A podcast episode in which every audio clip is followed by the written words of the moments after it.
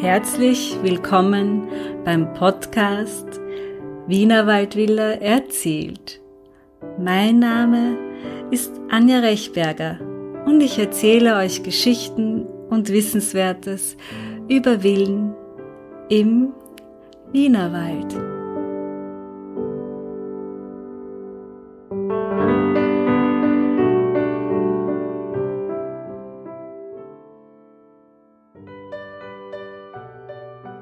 Notariatsakt 30. Dezember 1938 in Wien.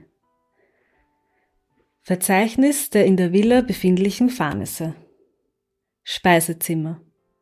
Ein Schreibtisch, ein Kasten, eine Kredenz, zwei Silberkasten, ein Wandkasten, ein runder Tisch, zehn Sessel, ein Schreibtischsessel, ein Teppich, fünf Bilder, eine Pendeluhr, ein Radio, ein Grammophon mit 30 Platten, fünf flammiger Luster, ein Kohlenkübel mit Ofenvorsatz in Bronze, Schreibtischgarnitur bestehend aus drei Leuchtern, ein Tintenfass, eine Frauengestalt in Bronze, eine Tischlampe, zwei Tintentrockner, zwei Papiermesser, eine Ledermappe mit drei Blocks, zwei Japanvasen, zwei Porzellanvasen, vier Muscheln, ein Teller mit Alpenblumen, eine Uhr, eine Marmorvase, eine Porzellanbonbonniere, ein rotfarbiges Weinglas, ein großer Teppich und ein großer Korb.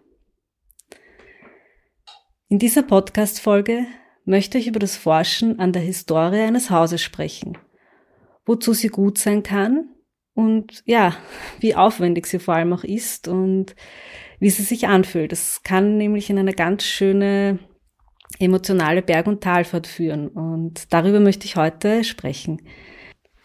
Die ursprüngliche Intention von meiner Seite war, dass ich die Geschichte eines Hauses rekonstruieren wollte, mit dem Hintergrund, dass ich wissen wollte, wie das Haus genutzt worden ist, wo welche Zimmer waren, ähm, was eventuell auch in dem, in dem Haus passiert ist, wie waren die baulichen Veränderungen über die Zeit, was kann man wieder rekonstruieren, was, was nicht, was ist es wertvoll zu erhalten. Ähm, ich wollte einfach aus, auf diese, aufgrund dieser Forschungsergebnisse dann äh, Schlüsse ziehen, wie ich mit dem Haus weiter umgehe und äh, wie, ich, wie ich die Sanierung weiter planen kann.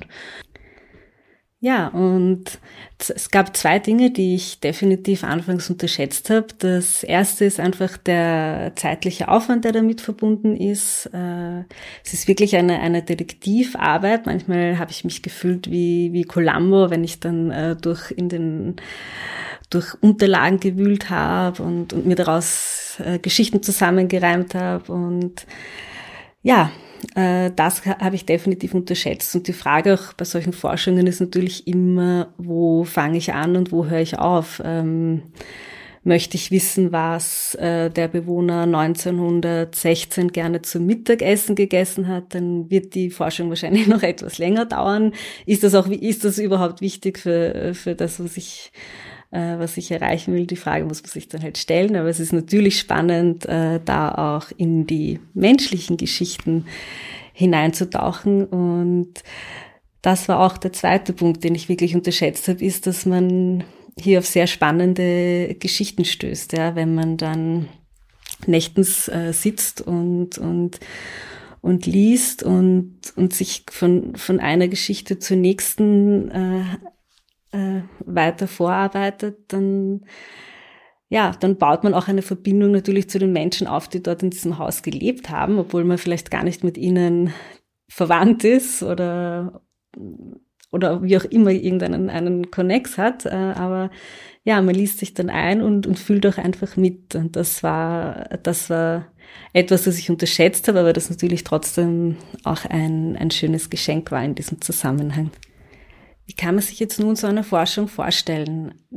Wo, wo fange ich an? Wo finde ich welche Unterlagen? Also ich habe mir so ein paar Punkte zusammengesucht, die, die für mich äh, für mich wichtig waren oder wo ich halt zumindest mal die ersten Informationen herbekommen kann. Das sind natürlich äh, diverse Archive wie Grundbuch und Urkundensammlungen. Das äh, war der, der erste Anknüpfungspunkt und ab da geht's dann weiter.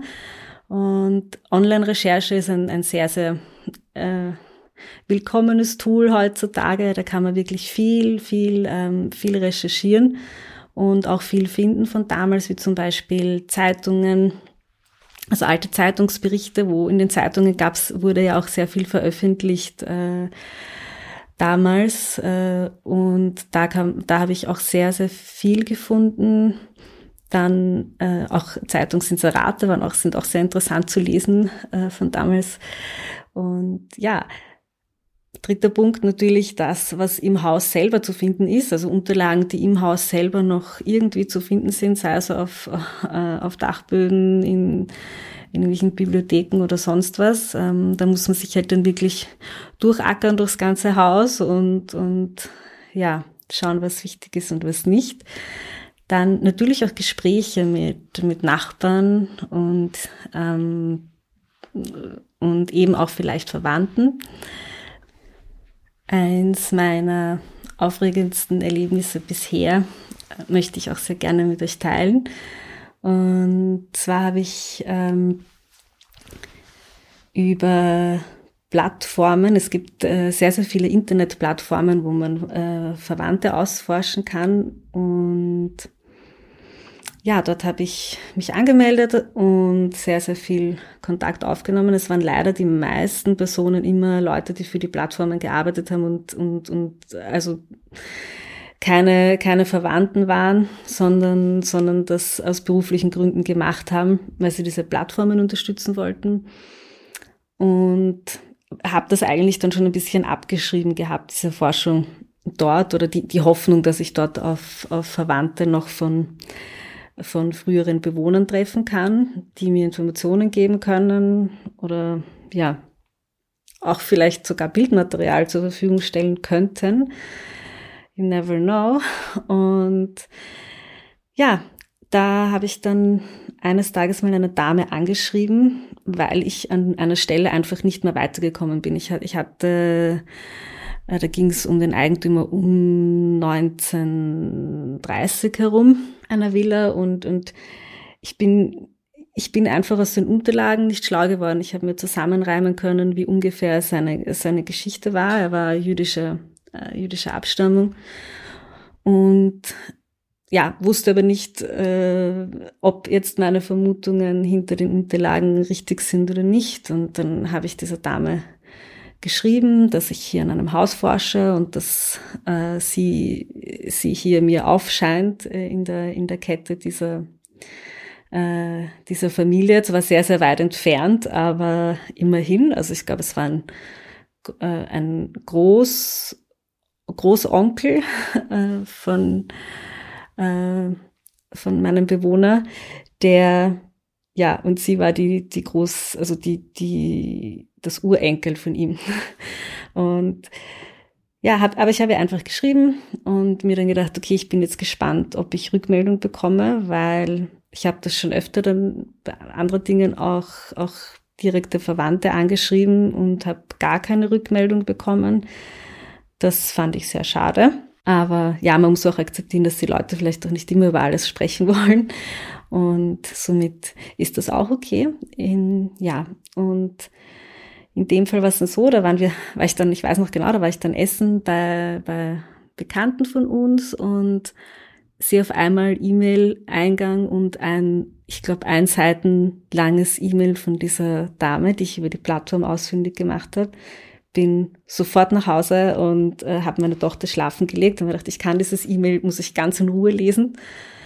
Und habe das dann auch gemacht habe mich dann auf die Terrasse gesetzt und habe das, äh, habe dieses E-Mail gelesen. Es war wirklich lang und sie hat mir in sehr vielen Punkten meine Geschichte bestätigt und hat dann gesagt, ja, dass ähm, sie auch mit ihrer Mutter darüber gesprochen hat, die natürlich da mehr äh, mehr Kontakt noch hatte zu ihren Vorfahren und die Mutter gesagt hat, ja, sie kann sich erinnern, dass ihr Onkel über ihn erzählt hat, über den Bewohner meiner Villa und hat mir dann auch die Geschichte dazu erzählt und das fand ich ja fand ich total schön, weil dann hat auf einmal alles, was man in den in den nüchternen Urkunden liest und und wahrnimmt, hat dann hat dann einen persönlichen Zusammenhang gehabt und auch auch ein bisschen auf auf sein Leben hingedeutet. Das fand ich sehr sehr berührend und war für mich ein Riesenschatz in, in der Forschung, weil wie gesagt, es ist nicht selbstverständlich, dass man, dass man von ehemaligen Verwandten wirklich Auskunft bekommt. Also da bin ich auch schon öfter, öfter enttäuscht worden, leider.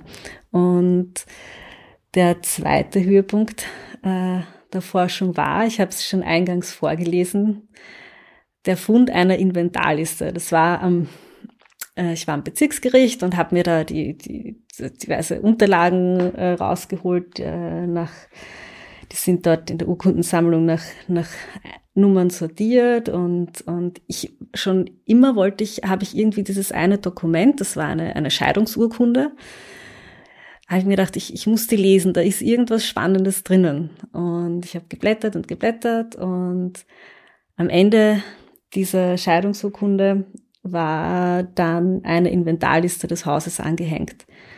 Und ich war fasziniert von dieser Detailliertheit dieser, dieser Urkunde. Also man konnte wirklich, man konnte dann wirklich durch das Haus durchgehen und sich vorstellen, wie das ausgesehen hat. Das war, die, die, die Möbel waren auch teilweise mit Farben beschrieben und, und, und Form. Also das war total spannend und das war für mich einer der, einer der größten Schätze, weil so konnte ich auch nachvollziehen, wie die Zimmernutzung war, wo waren die, äh, wo waren die Schlafräume, wo war die, die Küche, okay, die Küche wusste ich schon, aber ja, wo war, ist das wirklich als Esszimmer genutzt worden? Weil es kann, ist zwar nett, wenn das am Plan steht, aber ja, war das dann noch tatsächlich so? Das, das weiß man halt nicht. Und das war einer, einer der allergrößten Funde, die ich äh, bis jetzt gehabt habe bei meiner Forschung. Ich habe schon erzählt, dass, äh, dass das Ganze natürlich auch sehr, sehr zeitintensiv ist und, und sehr, sehr, sehr aufwendig natürlich. Äh, ja, und oft, man hat zwar dann so Höhepunkte in der, in der Forschung, wo man dann wirklich Herzklopfen hat und, und äh, sich total freut, dass man was gefunden hat. Und dann gibt's halt immer Dinge, die, die, die bleiben dann in der Forschung, die können dann auch offen bleiben. Da weiß man dann nicht, okay, finde ich da noch was oder, oder war's das schon? Äh, wie ich eingangs auch erwähnt habe, wie weit, wie, wie weit möchte ich forschen, wie, was will ich ganz genau wissen. Und ja, ich habe zum Beispiel einen, einen, einen, einmal einen Koffer gefunden auf einem Dachboden mit, mit Kleidung drinnen ich mir dann gedacht, okay, was mache ich jetzt damit? Äh, die war definitiv nicht aus, aus unserer Zeit und auch nicht von vor 10 oder 20 Jahren, diese Kleidung. Ich konnte sie aber auch nicht einordnen, also habe ich dann, äh, dann nachgefragt bei Leuten, wo ich mir gedacht habe, die könnten sich auskennen und habe dann das Feedback bekommen, dass diese Kleidung aus den 50er Jahren ist. Das heißt, ich konnte dann ungefähr einordnen, ähm, welche Eigentümer des Hauses, zu welchen Eigentümern des Hauses das gehört hat in dem Fall muss man sagen, das Blöde war, dass das Haus damals vermietet war, das heißt, äh, oder ziemlich sicher vermietet war, das heißt, äh, ja, das kann jedem gehören, äh, in Wahrheit.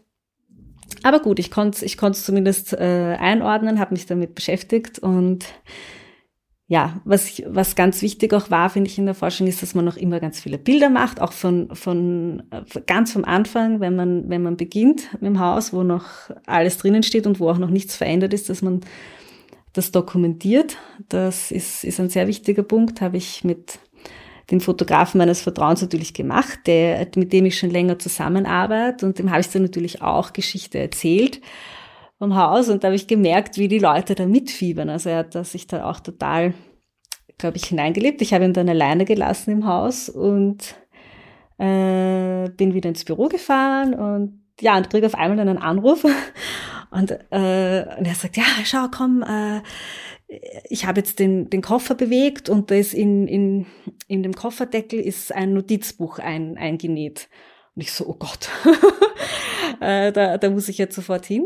Und dann bin ich sofort ins Auto gesetzt, bin hingefahren. Und wir sind dann beide nochmal auf den Dachboden und haben, haben den Koffer aufgemacht. Und ja, es war einfach nur eine, eine Beule äh, in dem, wahrscheinlich durch Feuchtigkeit oder so, durch, in, in, dem, in dem Kofferdeckel und gar keine, äh, also kein, es war kein Notizbuch da. Und das war für mich so ein, ein, ein auch so ein Schlüsselmoment, wo ich mir dann gedacht habe, wow, erstens mal, äh, wie auch andere Leute da mitleben können und, und da eintauchen können und, und was so ein altes Haus auch für eine Wirkung hat, ja, wo man jeder, je, jeder und jede äh, sieht, sieht überall eine Geschichte oder irgend, irgendein wichtiges Detail versteckt. Und oft ist es so, aber meistens ist es auch nicht so. Und damit muss man dann halt auch umgehen können, dass halt nicht hinter jedem Detail äh, eine großartige Geschichte zu finden ist. Und ja, was auch sehr interessante Funde sind in den Häusern, sind natürlich Bilder und alte Fotos, äh, wo man, ich, ich habe jetzt ein, ein Bild von einem Soldaten, der im Ersten Weltkrieg gefallen ist, habe aber leider keinen Namen.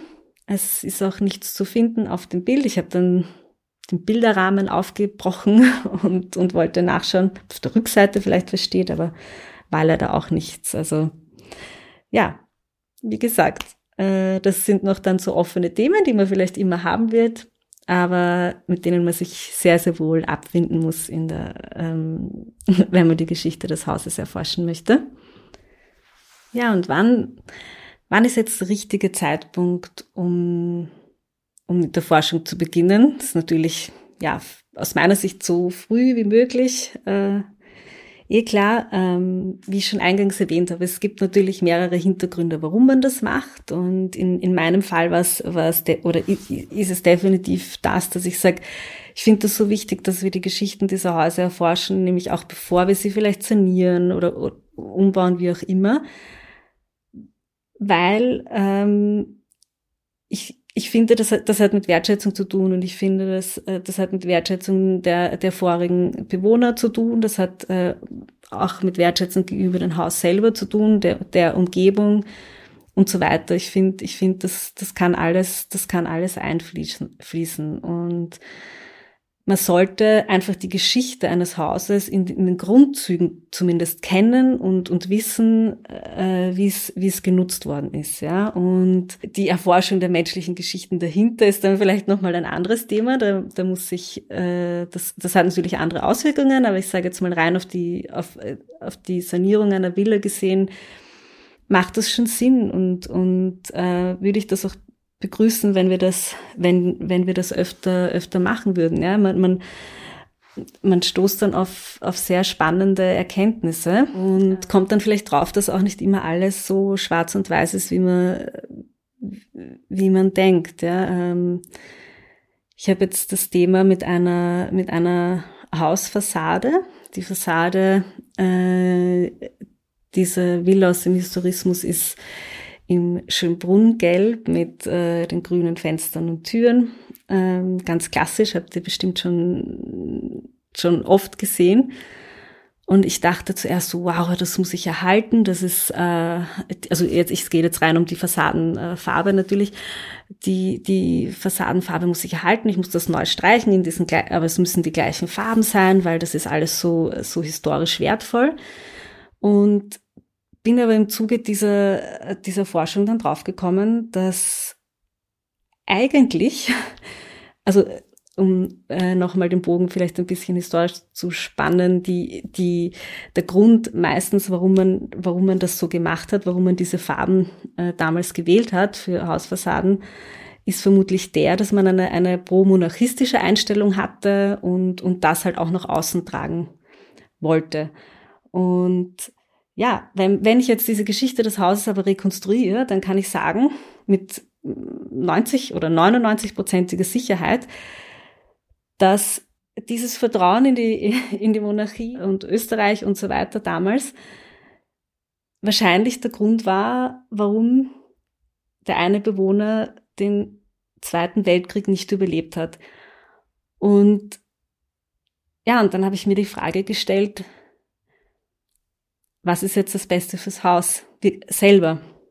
Ist es jetzt wichtig, diese, diese Farbe zu erhalten oder ist es, ist es vielleicht auch an der Zeit zu sagen, hey, ähm, wir machen einen neuen Anstrich und äh, wählen eine andere Farbe, um auch das Haus vielleicht von dieser Geschichte zu befreien. Ähm, ich möchte jetzt keineswegs in, in, in, eine, in, in eine esoterische Kerbe schlagen, überhaupt nicht. Ähm, aber ich glaube einfach, dass wir uns wirklich damit auseinandersetzen können, wenn wir ein Haus sanieren, was sinnvoll ist und was nicht sinnvoll ist. Und wenn ich etwas verändere in einem Haus, macht es, darf ich das? Und wenn ja, habe ich gute Argumente dafür. Und ist es am Ende ein schönes und ein, ein gutes Ganzes, das in sich schlüssig ist. Ja, wie nun auch immer die Beweggründe sein mögen für, für das Forschen an der Historie eines Hauses. Ich freue mich in diesem Podcast sehr auf die Gespräche mit meinen Interviewgästen äh, und ihre Sicht der Dinge zu hören, warum sie das zum Beispiel gemacht haben oder eben auch nicht gemacht haben. Äh, ist, ist es manche, also ich habe einmal eine, eine Freundin hat zu mir gesagt, ja, ich, ich möchte es eigentlich gar nicht wissen. Ich möchte gar nicht wissen, was hier passiert ist. Und das finde ich, finde ich auch sehr spannend und finde ich auch legitim und ich weiß auch nicht, wie es mir damit immer gehen würde. Aber ja, ich freue mich, ich freue mich auf die, auf die Meinungen und auf die, auf die Ansichten, auf die Erfahrungen meiner Interviewgäste hier und auch sehr gerne über deine Geschichte vielleicht ähm, Lebst du auch in einer, in einer Wiener Waldvilla und kennst die Geschichte des Hauses? Oder kennst sie nicht? Oder kennst sie noch nicht gut genug? Jedenfalls äh, würde ich mich freuen, wenn du mir deine Sicht erzählst und mir entweder ein E-Mail schreibst unter podcast.wienerwaldvilla.at oder auch gerne äh, auf meinem Instagram-Account unter Wienerwald Underline Villa. Hier werde ich euch auch mitnehmen auf die Reise der Forschung, wo man auch dann äh, Hintergründe äh, sehen kann. Auf das freue ich mich sehr. Und ja, danke euch fürs Zuhören und bis zur nächsten Podcast-Folge bei Wienerwald Villa erzählt.